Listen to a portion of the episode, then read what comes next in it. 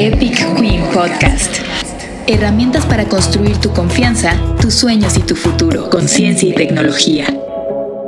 Innovación, formación y contenido para niñas y mujeres. Epic Queen Podcast. Hola Queens, ¿cómo están? Bienvenidas de nuevo a un episodio más de Mujeres STEM.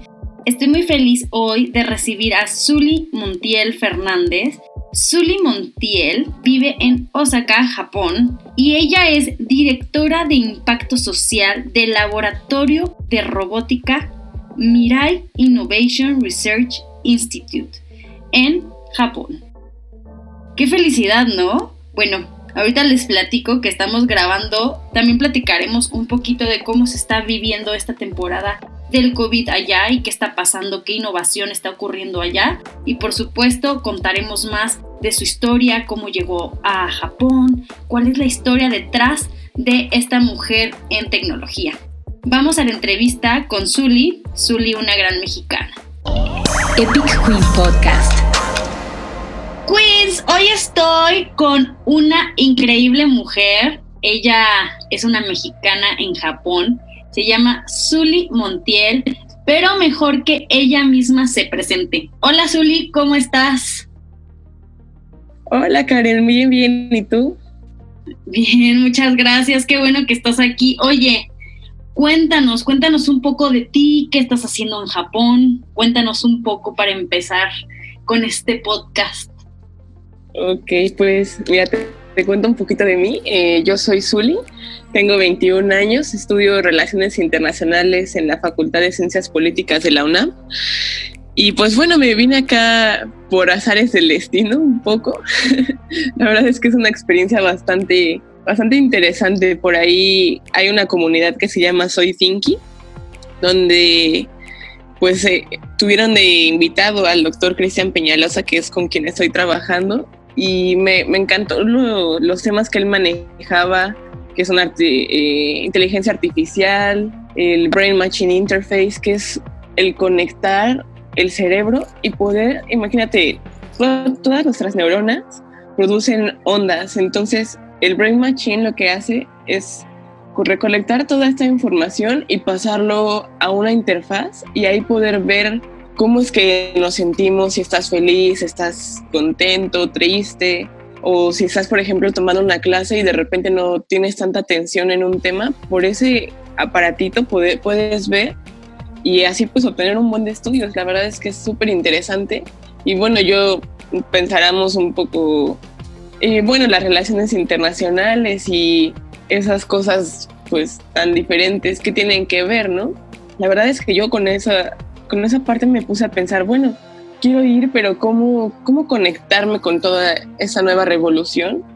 Y la verdad es que me pareció muy interesante el pensar, eh, bueno, las relaciones internacionales abarcan muchísimo, todo lo que pensemos que sea globalización, ahí entra un internacionalista. Entonces, yo también soy apasionado de, apasionada de temas de política exterior y pues platicando con algunos amigos me decían, es que ya vivimos en la cuarta revolución industrial yo les decía, bueno, ¿esto, esto qué es? ¿Qué nos trae? Y me decían, pues es el conectar ya las tecnologías a nuestro día con día, a nuestras actividades cotidianas, a cómo, cómo puedes desarrollar actividades con ayuda del el Internet.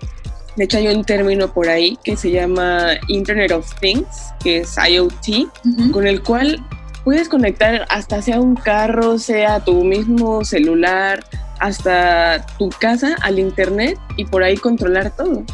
Entonces yo dije, ah, pues e, está súper interesante, me, me, gusta esta idea y quiero unir a mi carrera, aparte también un poco de la política exterior, con el cómo vamos a vivir bajo esta revolución industrial, esta, esta cuarta revolución.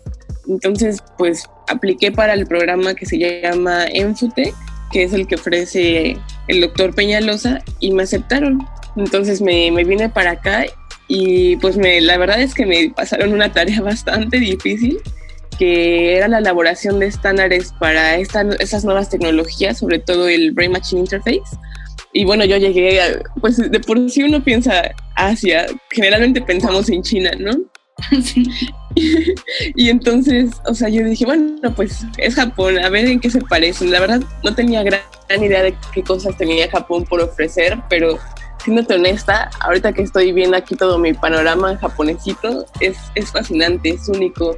Tienen igual una filosofía y una concepción de la vida muy distinto. Y la verdad es que pues es parte de, es un intercambio cultural también ahí, porque pues es el pensar qué, qué tenemos nosotros como mexicanos, pues el ingenio, las ganas, la actitud, el pensar en ser resilientes y en el querer hacer las cosas, ¿no? Y por otra parte, pues ¿qué tiene Japón? Pues tiene tecnología, tiene gente disciplinada, tiene sistemas eficaces, eficientes. Entonces, el conectar esas partes, pues la verdad ha sido un reto porque pues no es un, tema que yo ya conocía o que yo ya manejaba, entonces pues me aquí desarrollando estándares para poder darle un, un, uso adecuado y sobre todo correcto a lo que sería esta nueva tecnología. Oye, y para los que no han escuchado, porque no les hemos dicho, ok, además nos dices que pues estás en Japón, pero cuéntanos en qué ciudad, cómo se llama el instituto, dónde estás, eh, la, dirección en la que te encuentras, cuéntanos un poquito de eso. Ok, pues te, platico sobre esto. Eh, pues básicamente estoy en, el sur de Japón, en la... Em, y bueno, aquí el instituto en el que estoy se llama Mirai Innovation Research Institute. Eh, como te, estaba platicando, está a cargo del doctor Cristian Peñalosa. Y bueno, aquí eh, es un laboratorio de tecnologías emergentes donde hay muchos ingenieros, de hecho la mayoría son ingenieros, solamente en el equipo personas diferentes, estamos yo que soy de sociales y un diseñador industrial, que también es, es muy, muy talentoso ese chico. Y pues bueno, somos un, somos un gran equipo que está buscando llegar a desarrollar la tecnología de una forma más rápida, eh, segura, eficaz y que también un punto muy importante es cumplir con los objetivos de desarrollo sostenible que nos indican que nadie debe de quedarse atrás, que hay ciertas necesidades que tenemos que resolver antes del 2030 y y cómo llegar de una forma que sea sostenible, sustentable y, como te digo, dejando a nadie atrás. Y pues bueno, yo aquí, pues ahorita mi, mi locación, yo me encuentro en el barrio de Nipponbashi. Es un lugar bastante lindo, la verdad, he de ser sincera. Es, un, digamos que es como un barrio un poco geek. Hay muchísimas plazas pequeñas donde puedes encontrar tienditas donde hay maquinitas, donde hay cosas de anime, hasta disfraces, una sarta de cosas tan curiosas que yo jamás hubiera pensado. Con decirte que el, otro día me pasó que entré a una tienda y de repente me dice uno de mis, de mis amigos, oye, mira, ¿qué, ¿qué, es eso que está allá? Hay algo que se mueve en el piso. Y dije, ah, pues a ver, vamos a ver de curiosos, ¿no? Como, como buenos mexicanos, la curiosidad nunca falta y de repente nos acercamos y eran unos robots chiquitos que eran unos pingüitos que eran para jugar.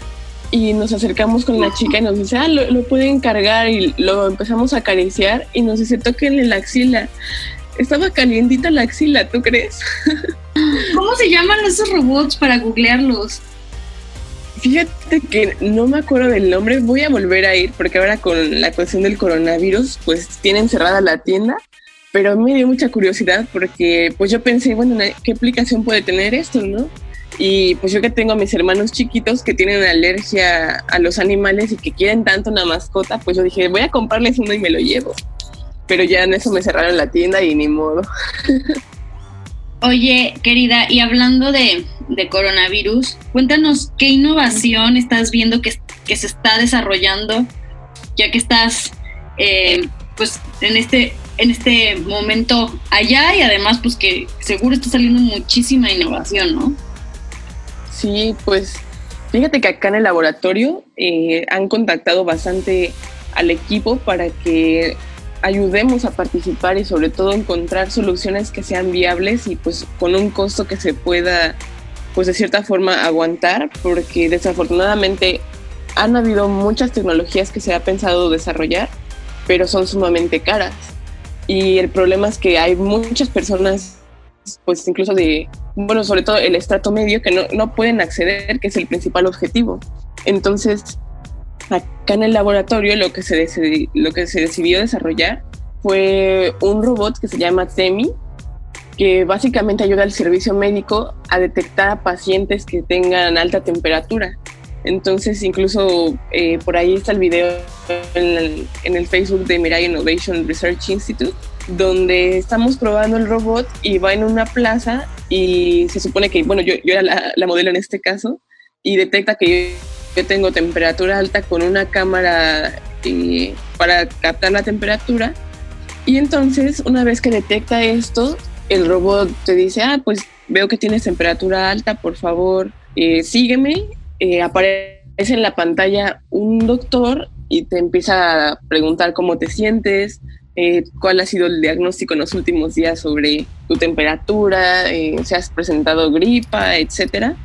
Y, y si eres un candidato a que te hagan la prueba, el test, pues te llevan a, un consultorio y ahí pues empieza tu, tu tratamiento pero la verdad es que esta es una muy buena solución porque así no estamos arriesgando de, primer impacto a nuestro servicio médico, que son los que más están llevando la batalla gruesa ahorita. Sí, claro, y al rato que vamos a hacer sin, perdón, y al rato que vamos a hacer sin médicos, ¿no? O sea, como que son, que son los que están viendo toda esta batalla. Sí, totalmente. Igual, pues también acá las personas son muy precavidas y pues también ahorita ya justo este fin de semana se levantó la contingencia pues en la mayoría de las prefecturas de Japón, tanto eh, Tokio como Osaka seguimos todavía guardaditos porque son las ciudades que más tienen población pero aún así, o sea, uno ve a la gente en la calle, es raro ver a alguien sin cubrebocas. En todas las tiendas hay estaciones con gel antibacterial para pues estarse limpia y limpia y limpia, incluso para hacer la fila en el súper. Hay como unos parches que pusieron en los pisos para indicar un metro y que te pares en ese parchecito y no pases de ese límite y pues evite el contagio. Incluso hasta tipo en los oxos de acá, a mí me daba curiosidad porque el otro día entré y vi que había como una cortina y dije, ah, ¿qué, qué, habrá pasado? ¿no? Me di cuenta que en realidad era plástico que habían puesto para proteger a los cajeros y pues que no estén en contacto directo con, con tanta gente que va a comprar. Está súper bien. Acá también están, los Oxos están poniendo como unos plásticos como parecidos. Me imagino que va a ser similar. Pero sí está, ¿qué tanta diferencia hay entre lo que hacemos acá? Pero no, a mí me queda claro, los japoneses están mucho más avanzados que, nosotros en tecnología y en innovación y, todo. yo tuve la oportunidad de ir a Japón hace no tanto tiempo y, y sí, o sea, me sorprendí de el adelanto en el que viven. Oye, querida, quiero preguntarte, ¿qué fue? Digo, ya nos contaste un poco de tu camino para llegar allá y qué fue lo que te interesó, pero ¿Qué fue lo que te llevó a ti, Zuli, a decir, ok, quiero algo que esté relacionado con innovación, quiero algo que esté relacionado con robótica, quiero algo que esté relacionado con tecnología y cuando vienes de un mundo que es un poco más tradicional en la forma, ¿no? En la forma en la que se desarrolla. Ese, ese impulso en realidad, eh, he de admitirlo, me lo dio mi papá. Él también es apasionado de temas de innovación y pues él me decía, mira todos estos avances, cómo están aconteciendo, cómo incluso hasta las leyes están quedando retrasadas y rezagadas, porque los avances son día con día. Hoy tenemos una cosa y al otro día puede que quede obsoleta porque ya no cumple con el satisfacer las necesidades de primera mano que tenemos, ¿no?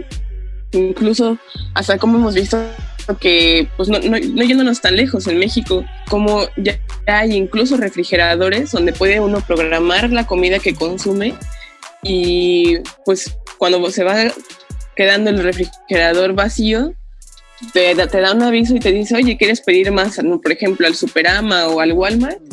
Y pues uno le dice, ah, sí, perfecto, hazme el pedido y lo manda directo a las plataformas de estas grandes empresas donde puede uno conseguir pues alimentos. Entonces yo me empecé a dar cuenta de toda esa revolución que estaba aconteciendo y dije, pues creo que es lo que más, más interesante puede haber en estos momentos, en, en esta generación que ya es prácticamente obligatorio tener una pantalla para comunicarse, un dispositivo que nos ayude a estar conectados no solo con nuestros seres queridos, incluso hasta con personas que están fuera de nuestro alcance. Por ejemplo, ahorita tú que estás en México y yo en Japón, continentes diferentes, donde uno podría llegar a pensar, bueno, ¿qué cosas tienen en común México, Japón, si están tan lejos? Pues fíjate que hasta han habido cosas bien curiosas que nos hemos dado cuenta acá con los chicos del laboratorio, que igual pues todo el mundo acá es mexicano y mencionábamos, es que sí hay cosas en común, incluso hasta los alimentos en algunas cosas se parecen, en otras cosas varían muchísimo, pero incluso hasta la actitud de las personas en algunos ámbitos es muy, muy similar. Y pues la verdad es que todo, esto acaba enriqueciéndonos muchísimo, fuera de crear eh, muros como forma de, contener todo este cambio, todo, toda esa innovación, es para crear más lazos y ver tanto en qué somos iguales como distintos y poder sacar cosas que lleven a la humanidad pues a, a un mejor punto, a un estado de bienestar, ¿sabes? Claro, oye, cuando estás chiquita, tipo como niña a los a los seis años, siete años, ¿tú, ¿tú qué te imaginabas? ¿Qué querías ser? Como, ¿qué te imaginabas? Ok, pues fíjate que esa es una historia bien chistosa, porque hubo una temporada en la que yo quería ser, pues primero quería ser estilista. Era como mi lado de, pensar en hacer peinados, en usar pues hasta tijeras que hicieran cortes especiales. Después tuve una temporada donde pensaban que quería ser inventora. Incluso cuando iba por ahí de en segundo de primaria, mi mejor amiga y yo desarrollamos una revista que era nuestra revista mensual, donde ahí poníamos nuestros inventos. Hasta me acuerdo que, por ejemplo, habíamos puesto que íbamos a inventar una pluma donde íbamos a guardar pelotas y que la pluma iba a tener como un motor de aire y que al picar la pelota se iba a inflar la pelota y podíamos jugar. O que íbamos a inventar unos patines que tuvieran un propulsor y saliéramos volando. Entonces, unas cosas bien curiosas. Y fíjate que ahora que, que he platicado esto con los ingenieros que están acá, dicen, es que es increíble porque las mujeres siempre están desarrollando nuevas ideas, son súper creativas y tienen una forma tanto de, divertirse que hasta ellos me decían, eh, es que a veces nosotros acabamos encerrándonos en una cosa y lo que es y es punto, no como ustedes las mujeres que tienen más visión. Oye, justo hablando de eso, ¿cómo ves? ¿Cómo ves tú el ambiente laboral tecnológico en el aspecto de género? Pues en esa cuestión, la verdad es que sí me he topado con ciertas excepciones porque definitivamente este campo falta todavía mucha, mucha acción femenina. Eh, por desgracia, por fortuna, eh, los hombres son los que siguen ocupando más estos espacios, pero yo también considero que hay que entre nosotras empoderarnos y buscar formas de mostrar que también somos eh, fuertes, somos valientes, somos aplicadas, que podemos realizar cálculos matemáticos sin discriminación alguna, que podemos estar donde nosotras nos lo propongamos. Y fíjate que incluso lo, lo platicaba el otro día con, con el doctor, decía, es que yo siento que hace falta que más mujeres vengan. Yo le decía que quizás en cierta forma también un poco el discurso que al final del día ellos no se dan cuenta, pero acaban siguiendo un cierto patrón donde quizás puedan emplear palabras que sean más atractivas para cierto sector que para otro.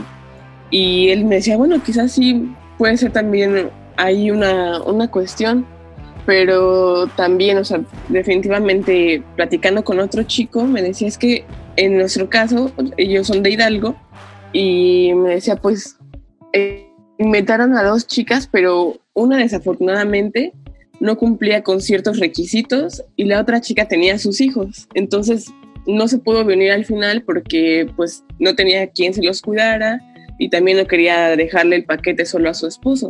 Entonces, pues dijo, bueno, ya habrá otro momento en que ahorremos más y nos vayamos todos juntos, ¿no?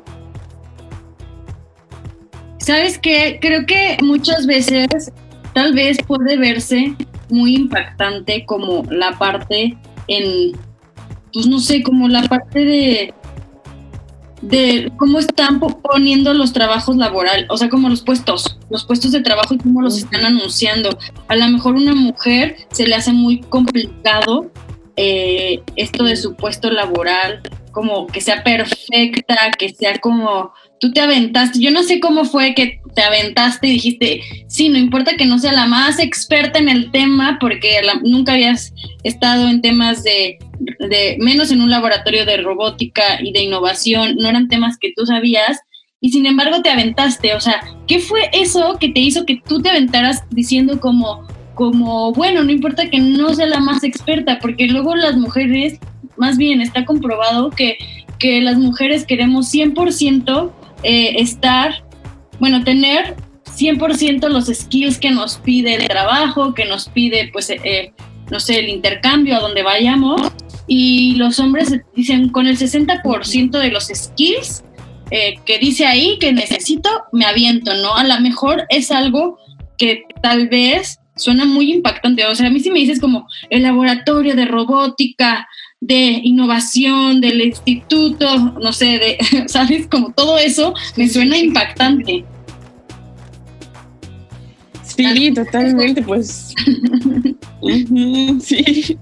Pues fíjate que la verdad fue todo un reto y pues también, o sea, he de contar que, bueno, también aquí conocí a un chico súper especial y al final terminó siendo mi novio, pero fíjate que él me ayudó también en cierto punto, porque yo llegó un momento en que me empecé a desesperar mucho y empecé a perder la esperanza, ¿sabe?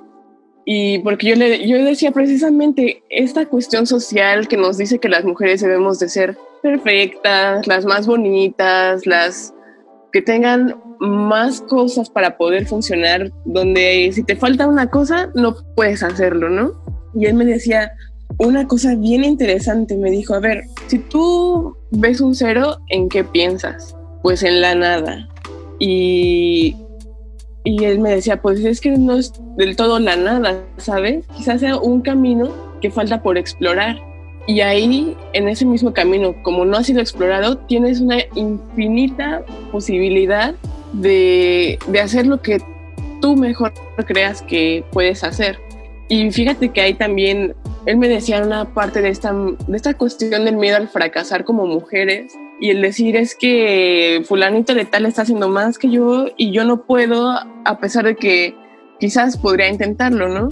Y él me decía, es que fracasar no es del todo malo, porque uno aprende y ya no vuelves a cometer ese error e incluso puedes ayudarle a alguien más que está buscando pues hacer algo en ese mismo campo que tú ya pasaste por una ruta y que no funcionó. Entonces que esa persona que viene atrás de ti ya no va a pasar por ese mismo problema porque ya vio tu experiencia y vio que quizás te faltó X o Y cosa.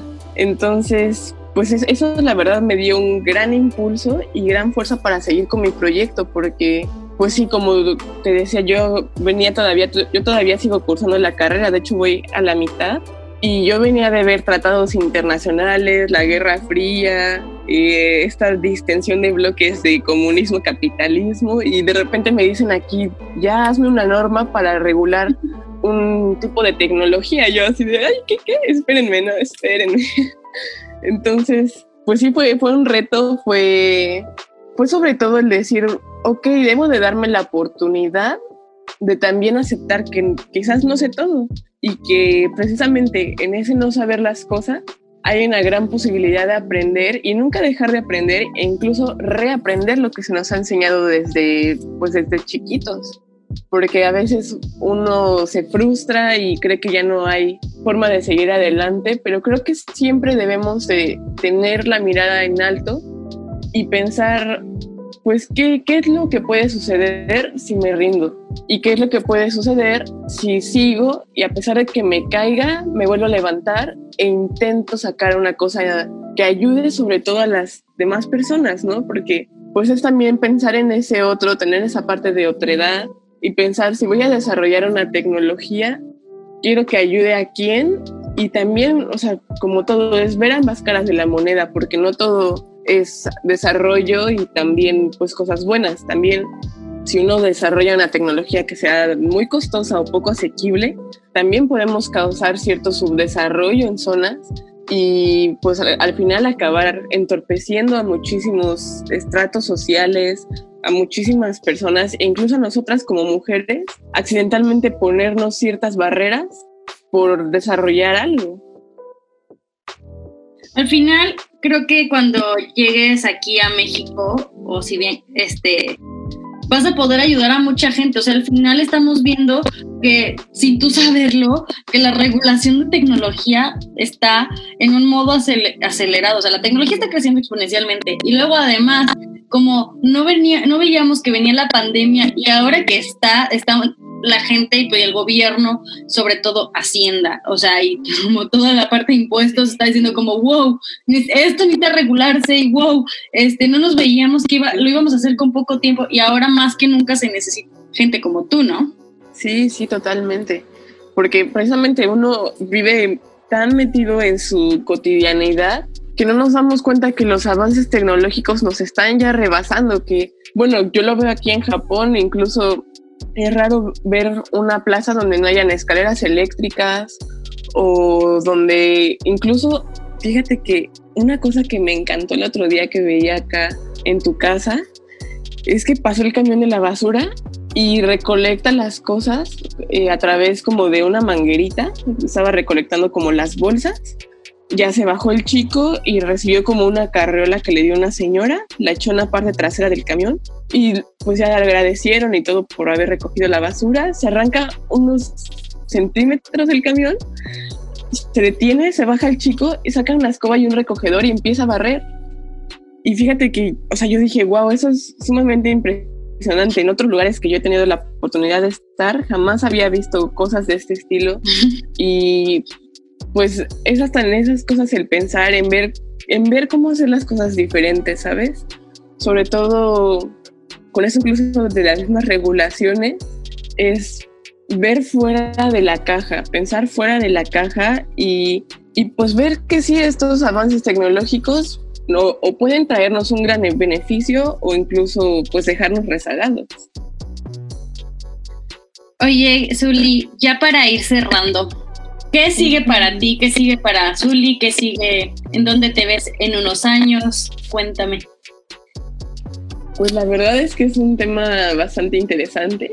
Yo, bueno, primero que nada me veo regresando a terminar la carrera porque acá hay tantas oportunidades que te juro que quisiera quedarme y seguir y seguir y seguir, pero pues todo a su momento, toda su etapa y pues después seguir aquí en estas cuestiones de la ciencia. Me encanta poder compartir mi punto de vista con otras mujeres que también están desarrollando, incluso el otro día conocí a una doctora que está desarrollando em, tejidos con impresoras 3D y seguir debatiendo el cómo nuestro papel en la ciencia puede impulsar a la humanidad a estar en otro, en otro lado, en tener otra visión, poder desarrollar soluciones a estas incógnitas que por décadas se han mantenido pues bajo la sombra y que ahora podemos con tan solo pensarlo llegar a encontrar una mejor solución para las cosas. Yo la verdad voy a estar sumamente contenta y agradecida con todas las personas que me ayuden a ampliar pues mi vocabulario, mi conocimiento y todo aquello que se pueda con respecto a la ciencia y, y pues claro, también nunca olvidar esa parte que nos mueve, ese acá se le llama Kigai, que es pensar en cuál es tu misión y en, y en qué quieres enfocarlo sobre todo. Que yo creo que mi misión inicial pues es ayudar a muchas personas y pues tener un mejor mundo, ¿no? Porque pues ya de por sí el mundo está bastante triste y lúgubre en varios aspectos, pues qué mejor que pensar en nosotros, cómo poner nuestro granito de arena y pues traer cosas que, que ayuden a muchas personas. Ay, Zuli, pues muchísimas gracias por esto que nos estás contando. Oye, pues dinos cómo te podemos encontrar, en dónde te podemos contactar, si alguien quiere como escribirte. Eh, sí, claro que sí, pues eh, mis redes sociales, en Facebook estoy como Zuli Montiel, en Instagram como Zuli.montiel y pues también eh, si gustan también pueden contactarme a través de, de Twitter como Zuli MF o también este Zuli Montiel F. Y pues yo estaré sumamente contenta de pues tenerlos en mis redes y poder seguir sacando más, más cositas interesantes. Muchísimas gracias por tu tiempo y espero que ya tengas un bonito día. Muchas gracias, Ana. Epic Queen Podcast. Recuerden que historias como estas son las que nos animan a seguir nuestras pasiones y a seguir pues carreras de tecnología y de ciencia. Estoy muy feliz de que se hayan quedado al final. Espero que les haya gustado la entrevista. Para mí es una mujer que es muy sorprendente, que no se puso un límite y que aunque se los haya puesto, llegó a hacer y está haciendo lo que ella quiere. Y ustedes que se quedaron al final, vayan a nuestro canal de Epic Queen en YouTube porque hay nuevas actividades para ustedes. Nos vemos en unos días para otro episodio del podcast de Epic Queen. Adiós. Epic Queen Podcast. Herramientas para construir tu confianza, tus sueños y tu futuro.